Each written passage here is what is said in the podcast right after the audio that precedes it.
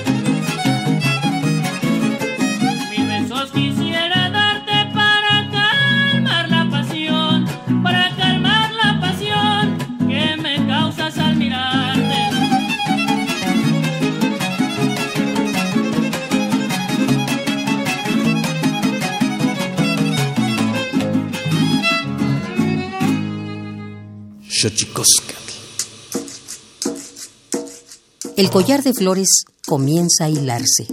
Es momento de ir a lo profundo. Radio UNAM presenta Xochicóscatl, collar de flores, con Mardonio Carballo. Hacemos revista del México profundo.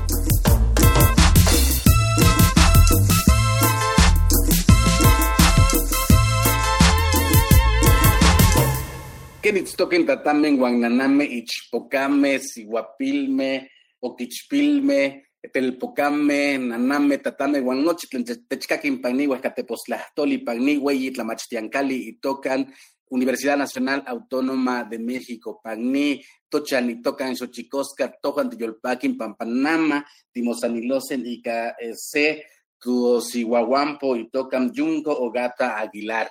¿Cómo están, señoras y señores, niños, niñas, jóvenes y jóvenes y todos los que nos escuchan en este maravilloso invento que es la radio, la radio de la Universidad Nacional Autónoma de México? Muy contentos que en esta casa llamada Xochicoscal podamos hoy conversar con una amiga, Yunco Ogata Aguilar, bajo la premisa de quién es uno, de dónde es uno. De eso vamos a platicar hoy. Vamos a platicar del racismo, tema recurrente en este programa Así que mientras eso ocurre, vamos a nuestra sección dedicada a las efemérides en derechos humanos, que nos recuerda lo bien que lo hacemos en veces, pero sobre todo nos recuerda lo mal que lo hemos hecho. Pues vamos con Tonalámatl. Tonalámatl o la ignota efeméride.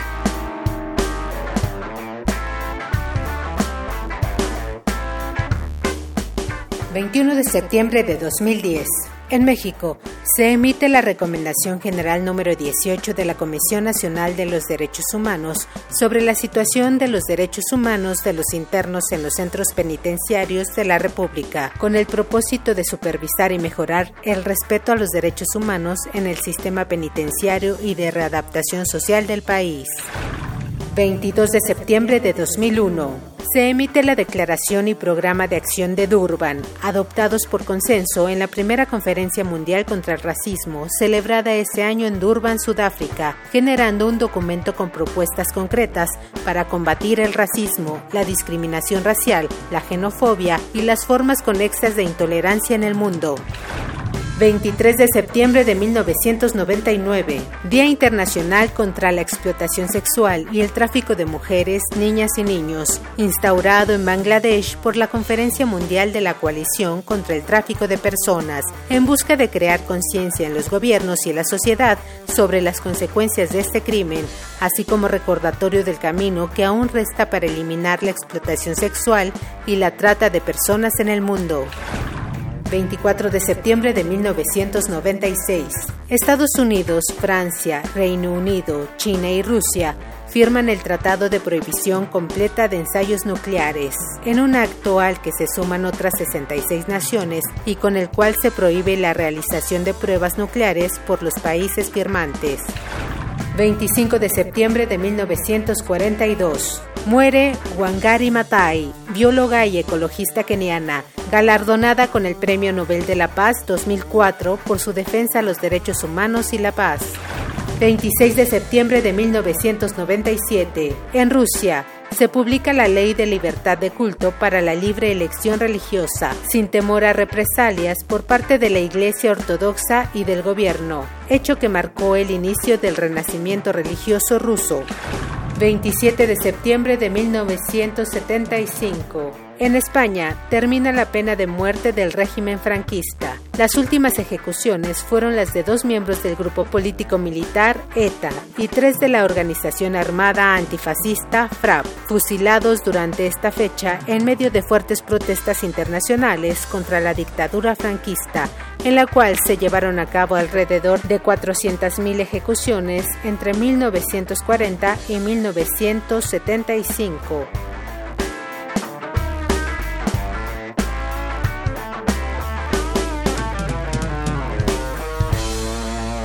Xochicoscatl.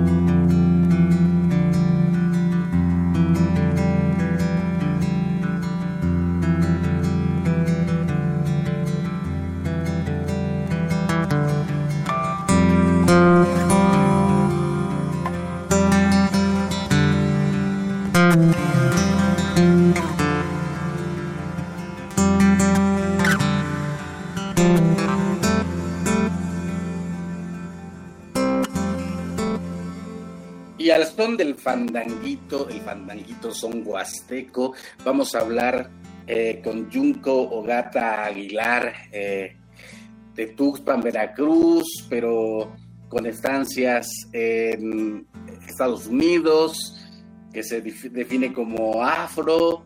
Y yo quisiera darle la bienvenida a Junco Ogata Aguilar. Primero, ¿cómo estás? Y antes que nada, eh, mandarte un abrazo esperando que todos tus seres queridos estén bien. ¿Cómo estás, Junko? Hola, ¿qué tal, eh, Mardonio? Muchísimas gracias por, por la invitación. Estoy muy contenta de estar aquí conversando contigo, eh, además en calidad de, paisanos de, Veracruz, además. Y pues bien, afortunadamente aquí, pues yo de hecho estoy en Veracruz, estoy en Jalapa, donde viven mis papás, y, pues aquí pasando el encierro, rotándome con ellos, entonces estoy, estoy bastante bien y, te mando un cariñoso saludo desde acá. Aprovechando, aprovechando, mandamos también abrazos a toda la gente que nos escucha, que tiene algún familiar enfermo, a toda la gente que tiene eh, penosamente un familiar eh, muerto en estos tiempos tan terribles, tan asiagos, tan inesperados.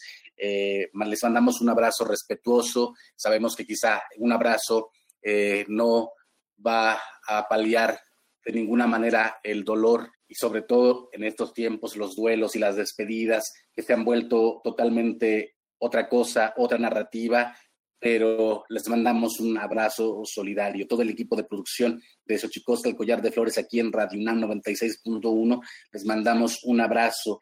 Yo quisiera preguntarte, Junco, bueno, primero decirte que en este espacio donde hemos hablado eh, muchísimo del racismo, eh, muchísimo de la discriminación en todos los tonos, en todos los sentidos, eh, quisiera decirte que es un, es, es, es, hay una suerte de felicidad al momento de ver que nuevas generaciones como tú están tomando esta bandera en este tiempo que me parece es el tiempo del, del otro, de la otra, donde se puede hablar del tema en un país que se resiste a hablar del tema. Quisiera indagar un poquito, Yunko, ¿quién eres? ¿De dónde eres? Sí, pues em, como, como bien decías, eh, soy de, Veracruz, eh, de, todos lados y de ninguno, porque mi mamá es de Tuxpan, mi papá es de Otatitlán, que está del otro lado del estado, en la frontera con, Oaxaca. Eh, yo nací en Jalapa, pero a los tres meses de nacida eh, mis papás se fueron becados a Estados Unidos y me llevaron con ellos, así que crecí allá, crecí en, una ciudad chiquita en California, como a una hora de Los Ángeles, que se llama Riverside. Y pues allá crecí, aunque no me dejaban eh, hablar inglés en la casa para que hablara bien español, pues crecí, digamos, en un espacio y con una mentalidad hasta cierto grado, grado muy estadounidense, ¿no? Y pues allá crecí eh, rodeada de personas de, muchos países, de muchas culturas, eh, de muchas religiones. Y pues para mí fue siempre muy normal, ¿no? Eh, que, que, sí, yo era extraña, digamos, pero todos mis amigos y amigas también lo eran y esa era, estaba bien, era nuestra, nuestra diferencia. A los nueve años yo regresé con mis papás para acá porque los dos este, terminaron sus doctorados eh, nos regresamos a Jalapa. Los dos eh, son investigadores en la Universidad Veracruzana y pues para mí fue un, un, shock cultural regresar acá porque nunca había estado aquí más que dos o tres meses o a lo mucho, sí, algunos meses. Entonces, em, ahora pues fue completamente distinto ver que eh, yo era esa única rara, ¿no? Ya no era que teníamos tanta diversidad de, lenguas y de culturas, porque al menos en la escuela en la que yo fui, pues no teníamos, este, no tenía yo compañeros o compañeras que, fueran de alguna otra cultura, ¿no? Todos eran más o menos identificados como mestizos. Y mm, de ahí en fuera, pues me, costó adaptarme a, a, vivir acá otra vez y, y no fue hasta que entré a la universidad que empecé a procesar muchas de las cosas que había vivido, tanto en Estados Unidos como aquí en, México. Aunque Veracruz es uno de los estados con más población negra, pues no me fui a enterar de eso hasta que me fui a estudiar a, la UNAM, ¿no? A, a, DF. Y me fui dando cuenta de cómo se había invisibilizado esta diversidad y que mucho del racismo que, que existe en México, pues no se habla y que muchas personas la, sufrimos este tipo de violencia, pero justo como no se habla, pues pareciera que no existe. Eh, ya después me empezó a interesar, bueno, más bien siempre he escrito, es una forma que, me ayuda a mí a tener claridad eh, mental o emocional, pero empecé a escribir porque la literatura mexicana que yo conocía no resonaba con, conmigo, con mis realidades o con mi experiencia en, la familia, ¿no? Y, yo, yo me sentía más identificada, por ejemplo, con lo que escribe Gabriel García Márquez que con lo que escribe Octavio Paz, ¿no? Em, y, por eso es que también me animé a empezar a, escribir y luego a, hablar sobre el racismo y sobre todo porque encontré que al menos en, Internet, que es donde he estado, digamos, armando más una, plataforma, em, que muchas personas me decían, oye, muchas gracias por hablar de tal tema.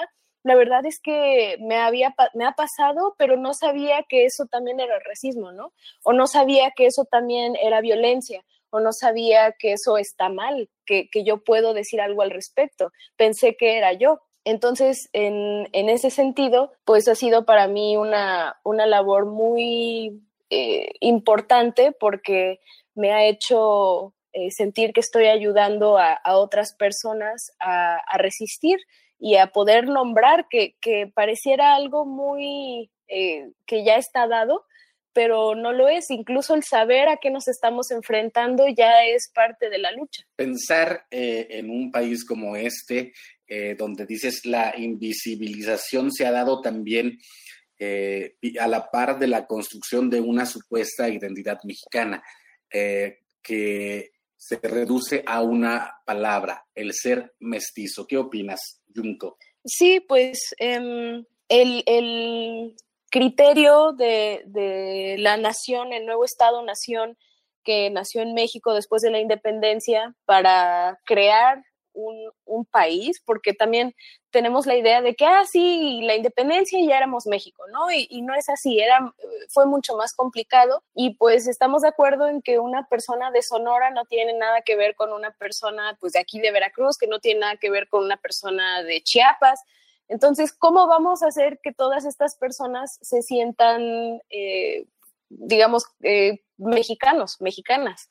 Y entonces se crea esta narrativa, y que es lo que nos enseñan hasta la fecha en la escuela primaria, secundaria, etcétera, que eh, lo que pasa es que todas las personas mexicanas somos mestizas y que somos el resultado de la mezcla de los europeos, o particularmente los españoles, con los indígenas, ¿no? Y que para empezar, pues asume que todas las culturas que, que estaban aquí antes de que llegaran los europeos se pueden eh, mezclar en una raza, ¿no? Esto ya es un pensamiento pues racista que, que homogeneiza todas estas culturas y dice que como resultado está, eh, estamos nosotros, ¿no? Los mestizos.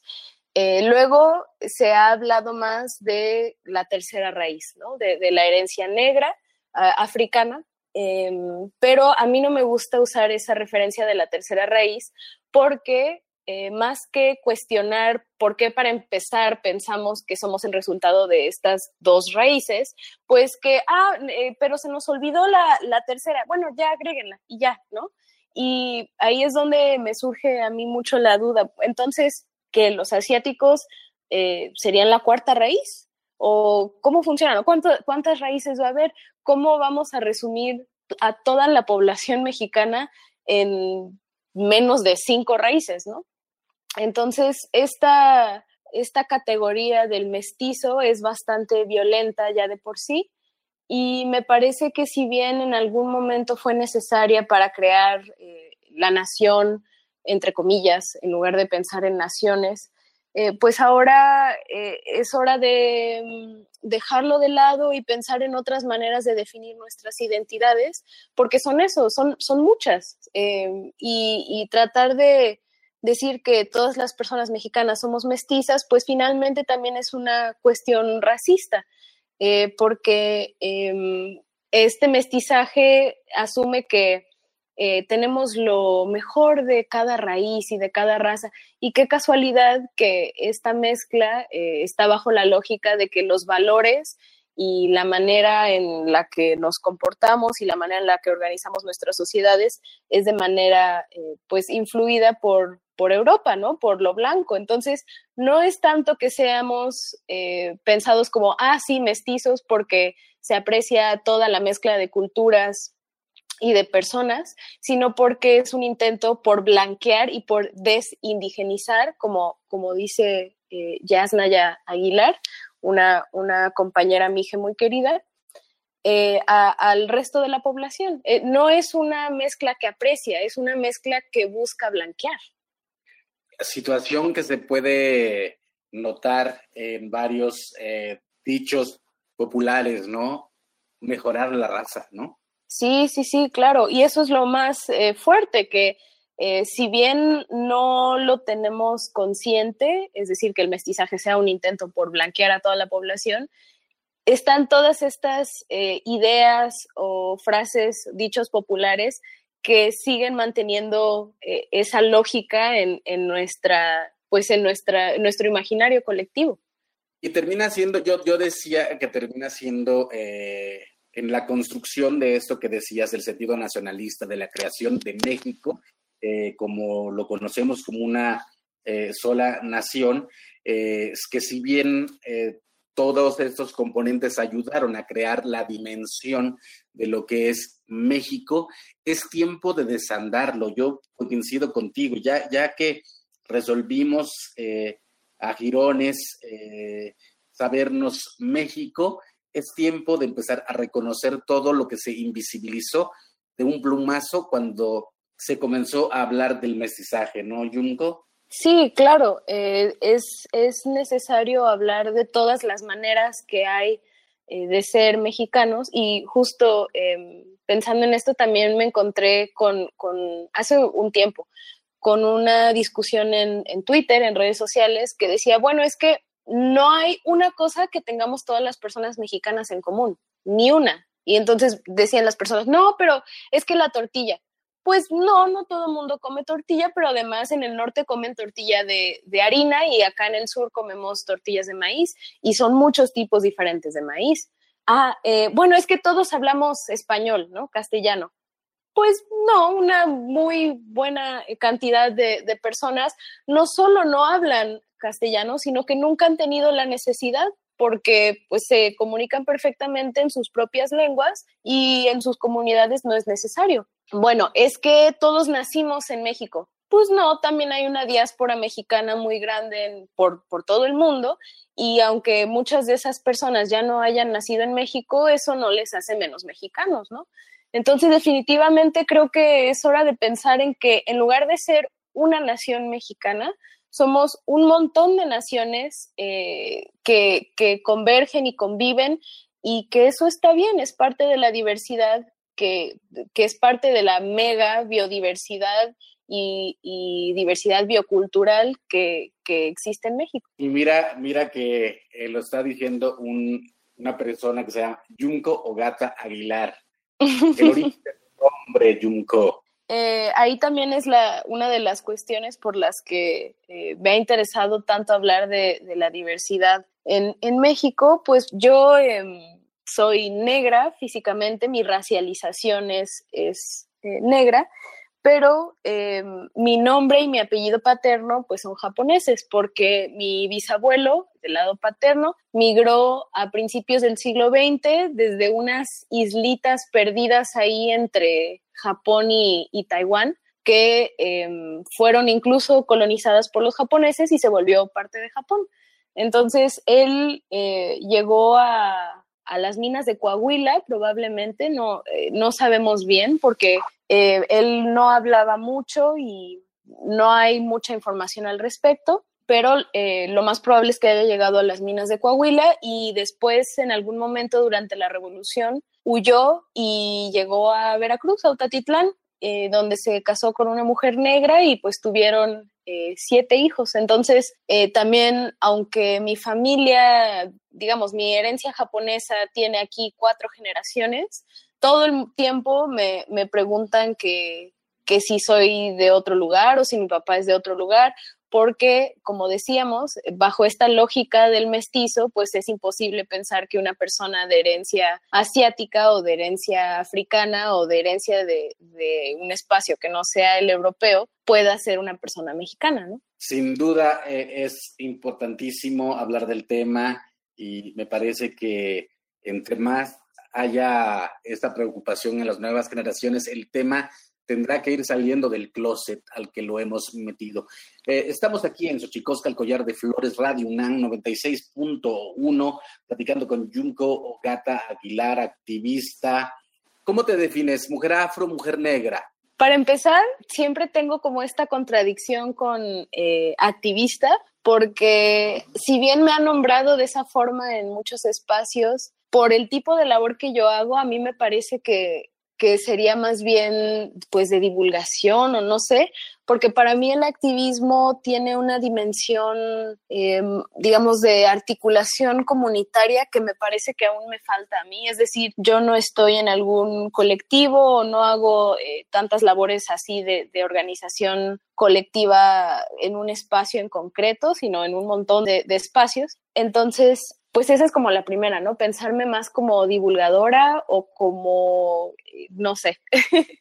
Em, y por otra parte, prefiero, em, pues uso tanto negra como afro, pero últimamente he preferido identificarme como negra, en especial porque al principio eh, de mi proceso de empezar a articular mi racialización y mi, mi identidad, me costaba eh, nombrarme como negra, ¿no? Y decía, pero ¿por qué? Es que, es que como que una parte de mí siente que suena feo, ¿no? Y, empecé a observar también eh, y, a charlar con otras compañeras negras y llegamos a la conclusión que es porque en efecto en México es una palabra que, que entre comillas suena feo, ¿no? Y cuántas veces no hemos escuchado que dicen, ay, es que es negrito o es indito. Y eh, pues ese diminutivo es realmente un, un intento por hacer que suene, entre comillas también, menos feo. Así que por eso es que yo, yo utilizo negra para reclamar y para darle este nuevo significado y que para mí ya no sea una palabra negativa y que es, porque realmente no lo es, ¿no? No, no.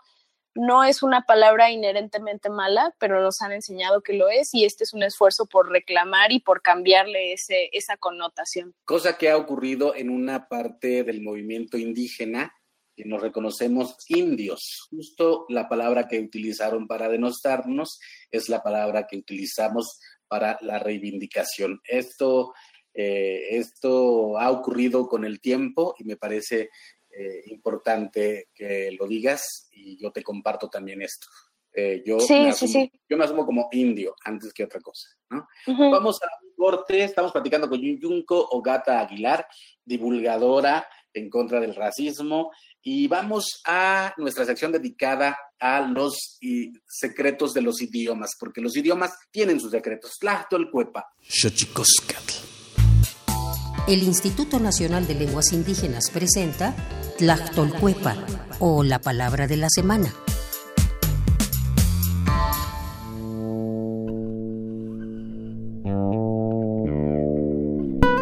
Ni es una expresión mazateca que se utiliza comúnmente para referirse a una de las prácticas de gran importancia que rodea a las comunidades, pensar.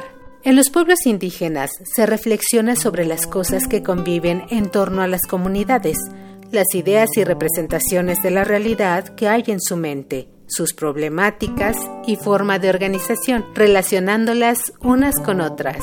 El término es un verbo que proviene de la variante lingüística mazateca del noreste, que a su vez pertenece a la familia lingüística otomangue. De acuerdo con el Catálogo de Lenguas Indígenas Nacionales editado en 2008, la lengua mazateca se habla en los estados de Oaxaca, Veracruz y Puebla. Tiene 16 variantes lingüísticas y cuenta con cerca de 350.000 hablantes mayores de 3 años.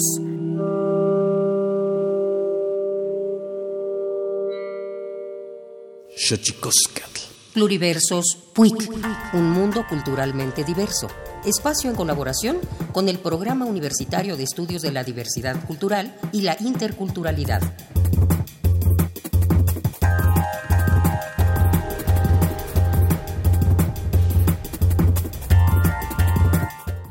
Sin lugar a dudas, las manifestaciones lingüísticas son manifestaciones culturales, pero no solo manifestaciones culturales, sino son posiciones políticas.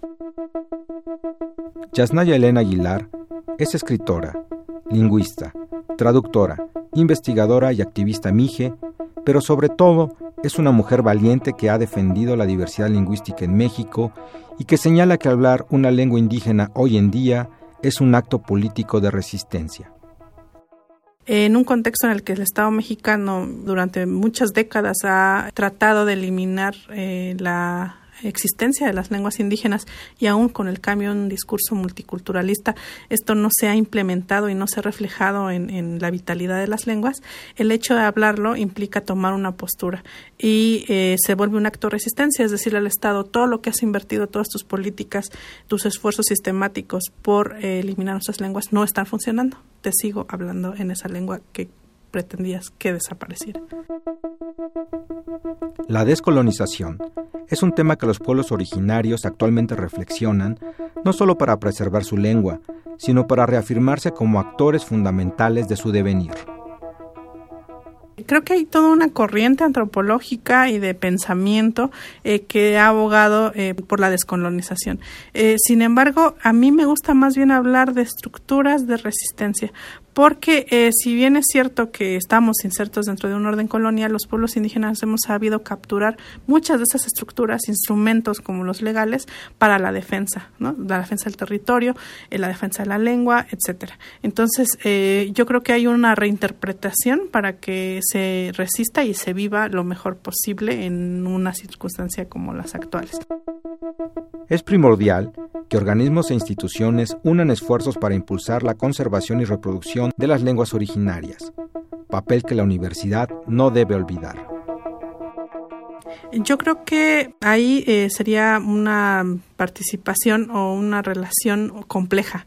Por un lado, porque eh, son entes estatales, es decir, a, pesar de la autonomía, se financian con dinero público y muchas veces responden a las eh, necesidades de un Estado nacional o de la idea de un Estado nacional. En ese sentido, em, es, es compleja. Sin embargo, creo que, dado que también tiene una vocación crítica y de un análisis crítico de los fenómenos eh, de diverso tipo, entre ellos los fenómenos sociales, eh, puede ser una gran aliada y eh, escuchar, escuchar la diversidad de pensamientos, posturas y voces y también aprender para tratar de construir una ciudad un poco más compleja, abierta a este diálogo y que pueda ser aliada en frenar el lingüicidio de, de las lenguas indígenas y de este orden colonialista y racial, racializado hacia los, los pueblos indígenas. Preservar las lenguas de nuestro país y continente es conservar los testimonios vivientes de nuestra cultura.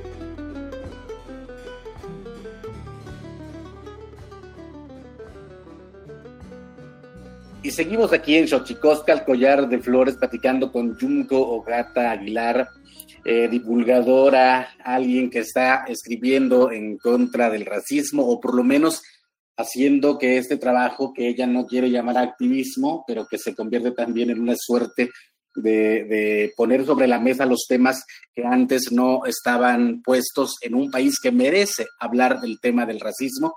Entonces, estamos platicando con Junko Ogata Aguilar, hemos platicado ya de varias cosas. Leía en tu artículo un, una cosa que me llamó mucho la atención. Haces una diferenciación muy interesante entre el racismo mexicano y el racismo estadounidense. ¿Por qué no nos platicas un poco de eso, Junko? Sí, claro, eh, con gusto. Eh, pues de lo que hablo un poco en ese artículo es una idea que eh, retomé en parte del historiador Ibram Kendi, que, que, tiene un libro titulado Cómo ser antirracista, donde él habla de dos formas de racismo. Eh, asimilacionista y segregacionista. Y ahí fue donde yo pude identificar que si bien el racismo en Estados Unidos es segregacionista, es decir, se preocupa por separar a los a las supuestas razas para que no se mezclen porque eh, supone que las razas que no son la blanca son inferiores. Para el racismo asimilacionista, si bien las demás razas son inferiores, cree que se pueden mejorar. Bajo esa lógica es que eh, identifico el racismo mexicano y en gran parte de América Latina como asimilacionista, porque sus em, formas de funcionar son eh, distintas, tienen, tienen otra, como decía, otra lógica, y porque una persona puede eh, blanquearse de una manera, digamos, más fácil que si fuera en un sistema segregacionista. Aquí el blanquearse no implica necesariamente que alguien trate de blanquearse la piel, sino la manera en la que viste, las lenguas que habla o que no habla, e incluso el acento con el que habla puede eh, hacer, ayudarle a subir en esta escala de percepción racial y que eh, podría hacerse pasar como una persona más respetable en estos parámetros si se asimila a los estándares que nos impone eh, esta sociedad racista. México, ¿cómo lo ves en ese sentido, bajo esa división?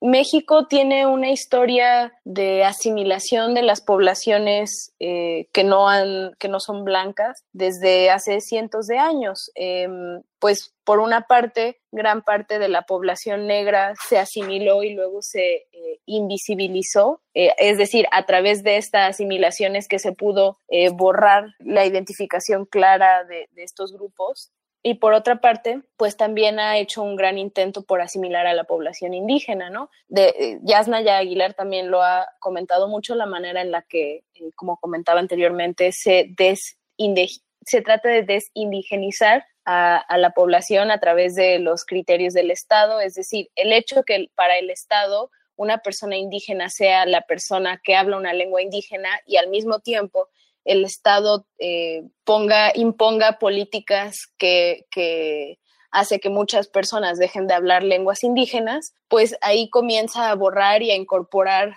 a, estas personas como mestizos, ¿no? Además, desde principios del siglo XX, por ejemplo, eh, imágenes tan importantes como José Vasconcelos, que es eh, pues quien incluso eh, da esta frase para, para, nuestra universidad, por mi raza hablará el espíritu, eh, fue secretario de educación y, y, gracias a sus esfuerzos es que también ocurrió una gran asimilación de población indígena a través de la educación. Y, y que también por eso es necesario repensar este tipo de, o más bien las políticas de educación que tenemos en la actualidad, que no solo en muchos casos no fomentan el uso de la lengua indígena y el desarrollo de la lengua indígena para escribir poesía o qué sé yo, em, y se esfuerza más bien por imponer el castellano y por imponer las formas de educación que impliquen el uso del castellano. Algo que ha pasado mucho en México con respecto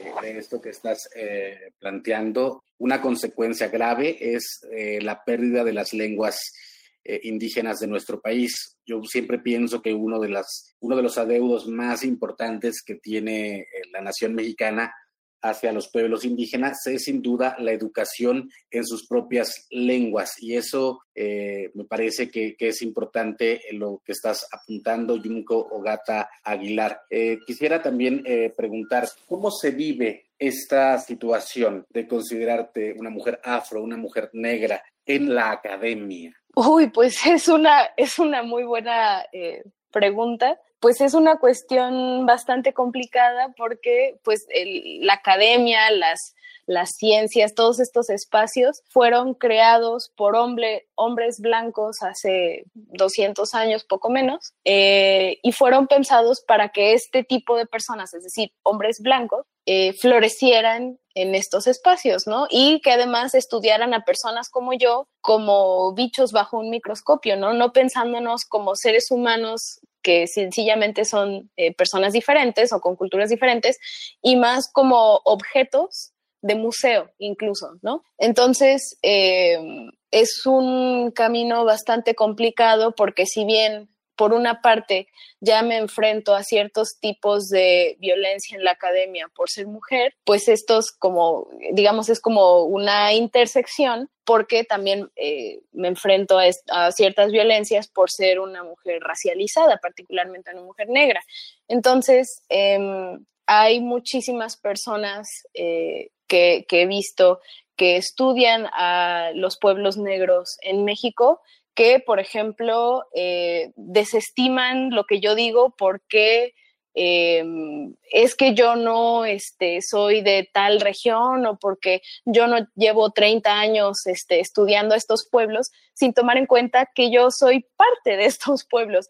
Y si bien es muy válido que otras personas tengan más tiempo que yo estudiando eh, estas comunidades, pues su perspectiva no va a ser la misma que alguien que viene de esas comunidades, ¿no? Y, que tiene que ver con eh, en la academia qué conocimiento se considera legítimo, tanto el conocimiento de los pueblos indígenas como el conocimiento de los pueblos afrodescendientes, pues no se toma en serio hasta que eh, no se hace un, un, estudio o una tesis o una cuestión académica que valide esa información. Y, eso también es un, esfuerzo que yo estoy haciendo en, mi divulgación, no solamente basarme en eh, artículos o textos académicos para decir que una información es válida o que es legítima. Em, afortunadamente, desde la infancia, pues he tenido la oportunidad de ir con mis papás a, salidas de campo y más adelante de colaborar en algunos proyectos, por ejemplo, con personas mazatecas de la etnia mazateca. Y fue donde realmente aprendí que no necesitamos que, digamos, que X universidad valide eh, un estudio o una forma de conocimiento para, para tomarla en cuenta, ¿no? Y que es muy eh, desafortunado. Eh, tan solo en el ejemplo, con el ejemplo de las plantas medicinales, eh, pues muchas veces eh, las personas que se dedican a la medicina subestiman estas plantas y dicen, no, es que son charlatanerías, no, no, no, es que eh, van a hacer daño y no sé qué. Y luego viene alguna gran compañía farmacéutica, hace el estudio, se da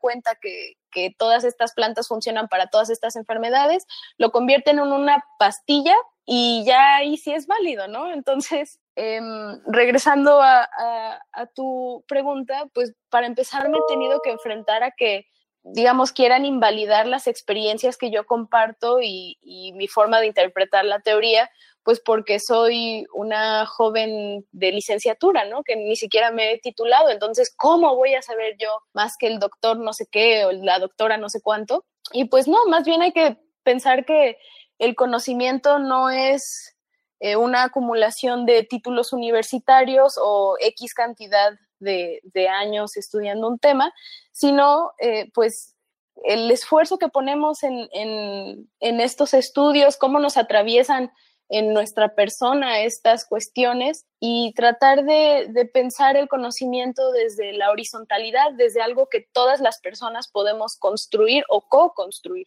Sin duda, eh, es una carrera eh, difícil, esa contracorriente, porque si hay una deuda importante hacia los pueblos indígenas, eh, también la deuda hacia los pueblos afros que conforman la nación mexicana es todavía más grande, ¿no, Junco? Pues me parece que son, son dos contextos distintos, ya que si bien sí se ha reconocido a los pueblos indígenas como parte de, la nación mexicana, así en mayúsculas, pues se les ha violentado eh, a través del despojo de las tierras, como decía, la, estos intentos de asimilación, el intento de la eliminación de las lenguas y de sus culturas. Y por otra parte, de los pueblos negros, pues eh, la cuestión es que desde que nuestros ancestros y ancestras fueron secuestrados de, de sus comunidades en África y traídos al Nuevo Mundo, ya en esos momentos se comenzó a eliminar nuestras identidades y nuestras lenguas y nuestras culturas.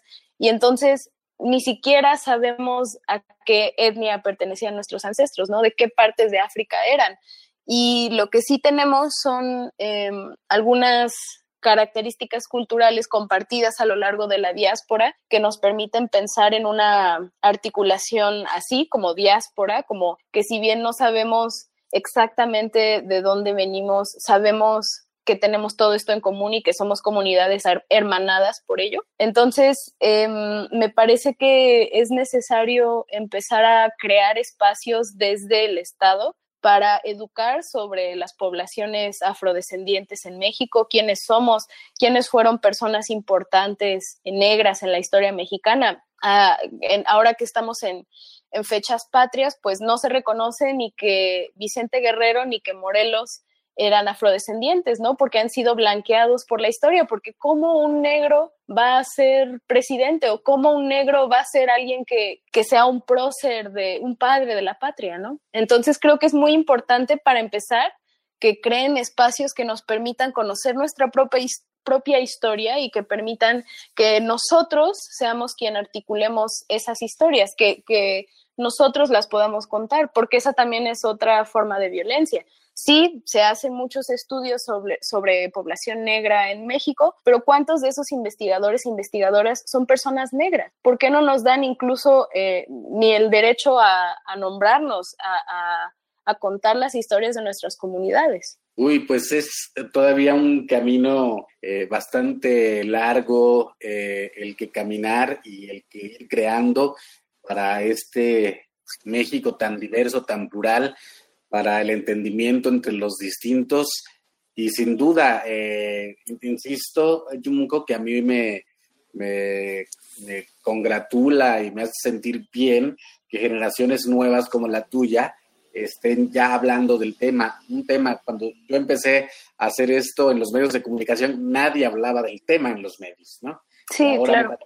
En esta democratización eh, o supuesta democratización que sin duda va abriendo espacios y caminos eh, desde la web o desde los espacios que se han ido abriendo a, base de insistencia, es, es eh, en verdad prometedor que haya generaciones nuevas como la tuya que estén hablando del tema. Junco, si, si la gente quisiera contactarse contigo, ¿dónde te sigue? ¿Tienes algún blog? ¿Tienes alguna página web?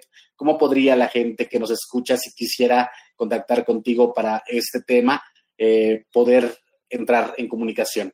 Eh, donde estoy más activa y donde publico la mayoría de mis reflexiones y los artículos que, que publicaré en otros espacios es en, redes sociales. Estoy en eh, Twitter y en, en, YouTube y en Instagram como arroba latinamericana eh, latinoamericana con H al final. Eh, en YouTube es donde estoy haciendo revisiones sobre este libro de cómo ser antirracista, que como no ha sido publicado en español, pues me he tomado la tarea de hacer una revisión de cada capítulo y de, situarlo en el contexto mexicano. Entonces, pues para quienes gusten allá me pueden eh, seguir. Em, tengo las publicaciones que he hecho en un espacio que me permitió la Universidad Veracruzana sobre eh, identidad y sobre migración japonesa. Em, pueden buscar eh, así mi nombre, Junko Gata, eh, Migración Japonesa Veracruz en, Google y ahí, también sale. Y pues si gusta alguien contactarme a mi correo, estoy como jumco96 gmail.com. Eh, pero como decía, donde estoy más activa es en, las redes sociales, en, Twitter sobre todo, y allá me pueden buscar como por mi nombre, Junko Gata, o arroba latinoamericana con H al final. Junko, no me queda más que agradecerte, agradecer que nos hayas regalado estos minutos en estos tiempos. Te mando un abrazo. Muchísimas gracias, Mardonio, por abrir este espacio eh, para hablar de un tema tan importante hoy día y muchísimas gracias por, por, ser un ejemplo para pues, las juventudes racializadas que, queremos ver que sí se puede hacer otro tipo de contenidos eh, y otro tipo de escrituras incluso eh, que no tienen que ser ni siquiera en castellano, ¿no? Wow, pues sí, la verdad es que sí, mucho que aprender por todos lados en este país tan diverso y de cuya riqueza y sustancia deviene todo este conocimiento. Muchas gracias, Junco. Muchas gracias, un abrazo. Y ahora vamos a nuestra sección, ya para despedirnos, a nuestra sección dedicada a los libros, más libros al rostro, o lo que es lo mismo, más much menos face. Más libros al rostro, o lo que es lo mismo, más much menos face. Espacio en colaboración con el Instituto Nacional de Antropología e Historia.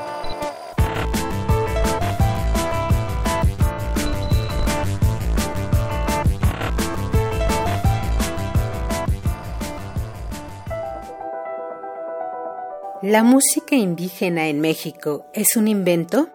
La categoría de música indígena no existía antes del siglo pasado, aunque sí como una realidad, de manera que el concepto invención no desconoce la preexistencia de tradiciones musicales indígenas, sino que ahonda en el proceso por el cual el Estado ha promovido las que considera propiamente como indígenas, conforme a lo que se cree debería serlo. En el libro La invención de la música indígena, Antropología e Historia de las Políticas Culturales del siglo XX, realizado por la etnóloga Marina Alonso Bolaños, no se describen las músicas nacionales ni su teorización o la sistematización que se ha hecho a partir de ellas, sino que se interrogan aspectos de la teoría y la práctica profesionales, las interacciones complejas entre las políticas, poblaciones, los procesos de cambio, intereses, las burocracias, los estudiosos y en algún momento también los músicos, volviéndolos material no solo para el saber, sino para el debate. Te invitamos a adentrarte en el libro La invención de la música indígena, Antropología e Historia de las Políticas Culturales del siglo XX, de Marina Alonso Bolaños. Adquiérelo directamente del catálogo de publicaciones dentro del sitio web difusión.ina.gov.mx.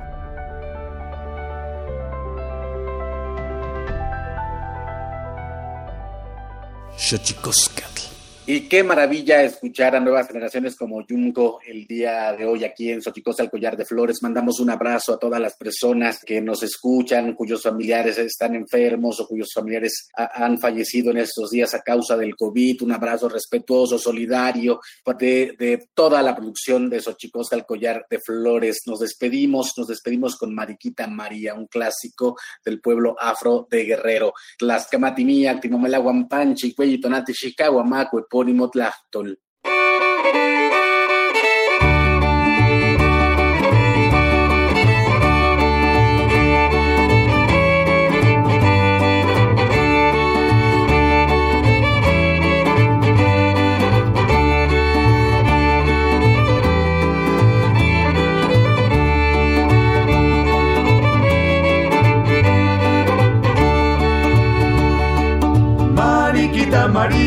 María del Carmen, Mariquita María, María del Carmen, préstame tu peineta, mira pues mi alma para peinarme, préstame tu peineta, mira pues mi alma para peinarme, a la tirananay, a la tirananay, préstame tu peineta, mira pues mi alma para peinarme.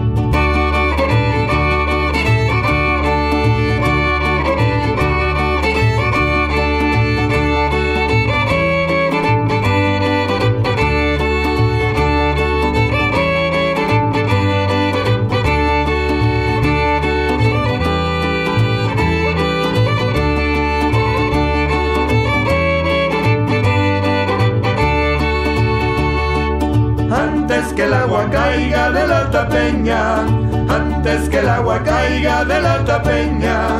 Nunca puede ser blanca, mira pues mi alma la que es trigueña. Nunca puede ser blanca, mira pues mi alma la que es trigueña.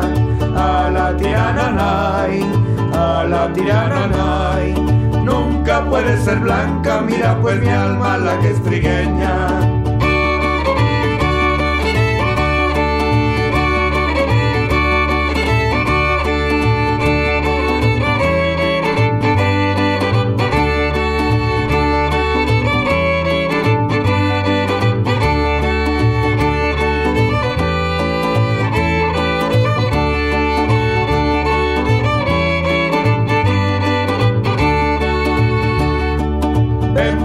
A la calle son peligrosas, ventanas a la calle son peligrosas. Para saber qué tienen, mira pues mi alma, niñas hermosas. Para saber qué tienen, mira pues mi alma, niñas hermosas. A la nay, a la nay. Para saber qué tienen, mira pues mi alma, niñas hermosas.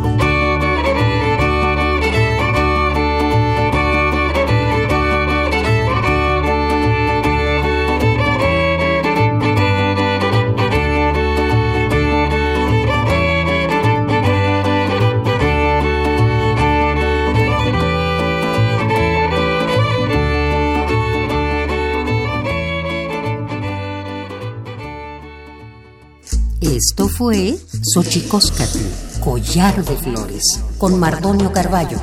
Hacemos revista del México Profundo. Una producción de Radio UNAM. Experiencia sonora.